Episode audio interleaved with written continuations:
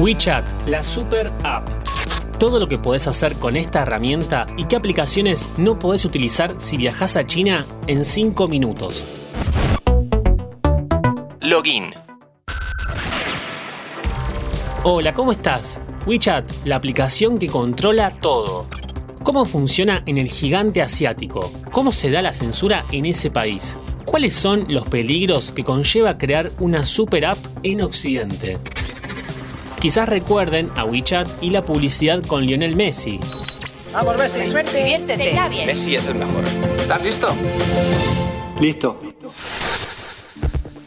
En 2013, la aplicación de mensajería instantánea, propiedad de la empresa china Tencent, intentaba ingresar a Occidente. La primera traba fue que llegó tarde. WhatsApp y Facebook Messenger estaban arraigadas de este lado del mundo y WeChat no ofrecía nada nuevo. Luego, a partir de 2017, con las sanciones y bloqueos impuestos por el gobierno de Trump a China, acusándolo de espionaje industrial, muchos servicios se vieron afectados.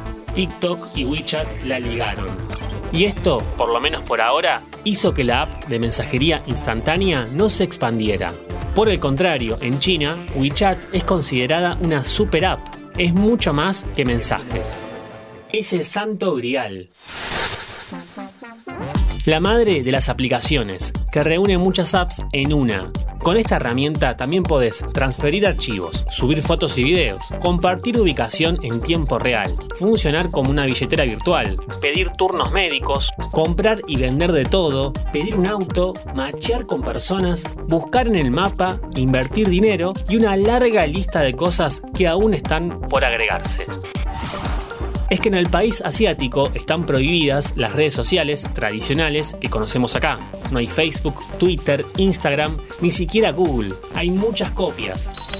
Tenés Baidu como buscador, Youku para ver videos, Weibo para microblogging y así sucesivamente. Apps chinas que reemplazan apps occidentales. La Internet que conocemos no funciona de igual manera. Es una intranet donde circula información pero al mismo tiempo se está aislado del mundo. Una laguna que no se une con el exterior tan fácilmente. ¿Qué pasa cuando una herramienta de este tipo controla casi todo lo que haces en el día? Acumula datos, información de lo que comes, a dónde vas, con quiénes te juntás, de qué hablas, qué consumís culturalmente, en qué gastas tu plata. Esa data es el sueño de toda empresa.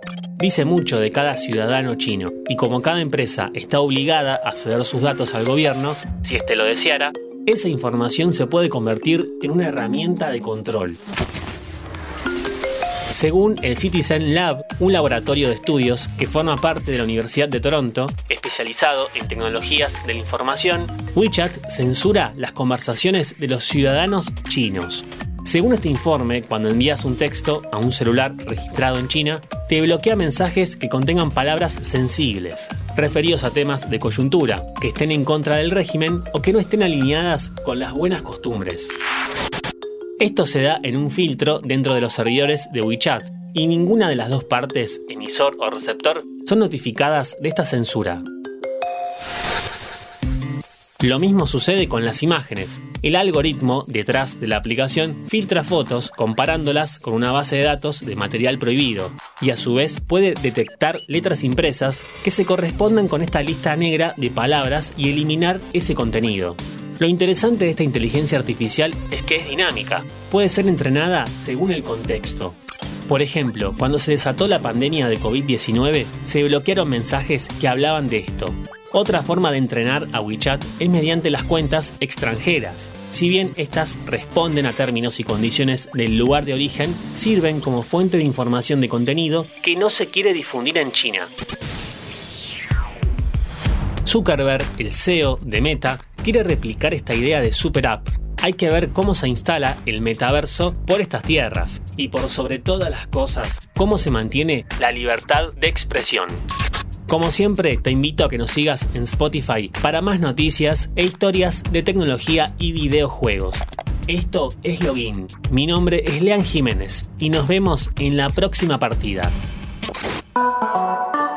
¿Te gustaron esos 5 minutos?